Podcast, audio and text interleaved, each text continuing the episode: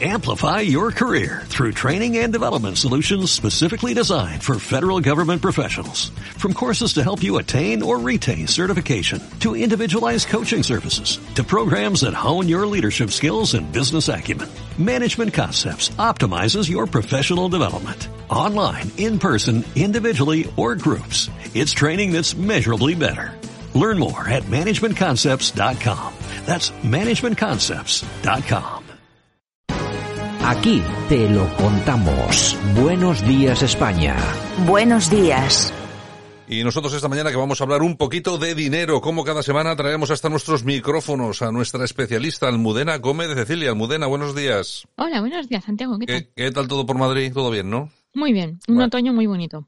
Me alegro. Bueno, oye, Almudena, vamos a ver, la semana pasada empezamos a hablar del sistema bancario, que se nos escapaba así un poco y yo que sé, se, suscitaban ciertas preguntas de un oyente, pero bueno, yo me, se quedó una, una pregunta bueno, se quedó. Yo, yo lo comenté y lo comentamos muy brevemente, pero se quedó ahí una, es como esperando, ¿no? Es que la que es la que te hice yo, no es la que hizo el oyente, sobre si eh, se pueden los bancos eh, quedar sin dinero. Una pregunta, pues así, ¿no? Muy directa, muy general, pues eh, la típica que hace un tío como yo que no sé de economía, ¿no? Y bueno, me, eh, no, no quedó muy desarrollada y me gustaría que hoy la tratásemos un poquito más, ¿no? Así que volvemos sobre la pregunta, si te parece, que es, ¿pueden los bancos quedarse sin dinero? Bueno, pues sí, vi que te preocupaba esta cuestión, eh, que se derivaba del, del, efecto de la expansión crediticia y que efectivamente es una cosa que suscita mucha confusión. Estoy viendo en Twitter eh, que cuelgan cosas y que dicen que los manuales de economía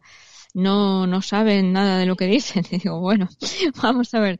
Entonces habrá que contestar a esto y explicar un poco el proceso de funcionamiento bancario. En primer lugar, nos situamos. Sabemos que el director de la política monetaria en la zona euro es el Banco Central Europeo, que es ahí donde tenemos que mirar. Ahí vemos también que, como tú decías, el sistema bancario demanda dinero. Claro, quiere, quiere dinero, necesita dinero.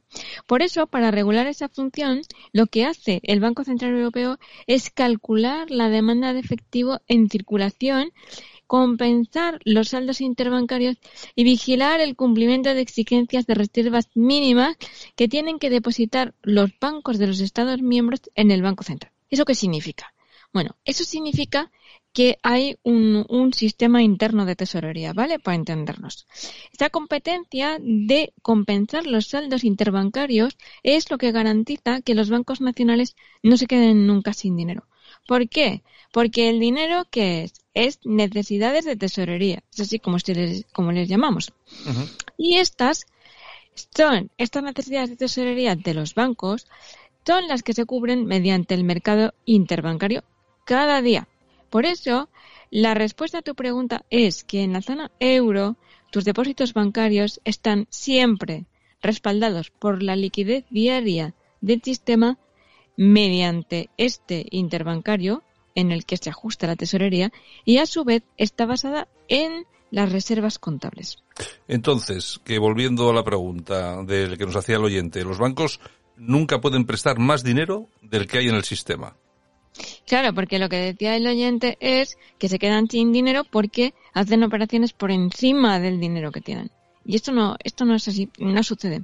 No, en este sentido quiero enviar un mensaje de confianza a los oyentes poniendo un ejemplo normal de la vida diaria. Ponemos, un banco recibe un depósito, que es un señor que ha ahorrado 200 euros, y le concede al ahorrador un préstamo de 100 euros. Con lo cual, ¿qué parece que hay? 300 euros. Bueno, entonces, decimos, ¿cómo? Hay 300 euros y solo hay 200. Bueno, vamos a ver. El cliente se va y se compra unos zapatos de 100 euros con el préstamo. Y el tendero se ingresa los 100 euros en su cuenta y le dan 50 de crédito. ¿Cuánto tenemos con 200 aparentemente? 450. Los 200 que puso, los 100 que le dieron, los 100 de los zapatos y 50 que le han dado de crédito al otro. Pero esto es solo aparente, porque contablemente el depósito es un pasivo y el préstamo es un activo, que hay que devolver en el plazo fijado por el banco. Estas partidas contables se compensan entre sí, de manera que hay lo mismo. Es decir, los depósitos y los préstamos, en definitiva, están en lados opuestos del balance, que tiene que cuadrar y tiene que haber lo mismo en un lado que en otro. Solo se ganan, solo se ganan los intereses, que son el margen de negocio del banco. Es como si hubiera dos cubos. De uno sacas el agua, pero lo echas en el otro. Al final, cuando se devuelve el préstamo, hay la misma agua, salvo el añadido de los intereses.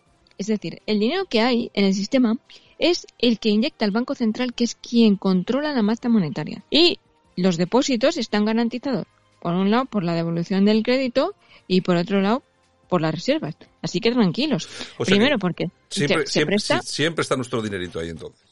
Claro, se presta dentro de los límites de las reservas y se presta un plazo y se devuelve, con lo cual el dinero lo que hace es que pasa de un lado del balance al otro, pero siempre está.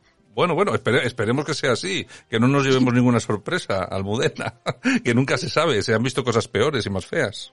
Bueno, sí, se ha visto que un banco quiebre y entonces ya tendrían que entrar los mecanismos de recapitalización. Pero no es el caso ese. El caso que estamos viendo es la vida normal en la que sí se presta, pero es que simplemente pasa de un lado del balance al otro. Nada más. Bueno, bueno, pues nada. Almudena Gómez Cecilia, como siempre, muchas gracias. Hasta la semana que viene. Hasta luego, gracias.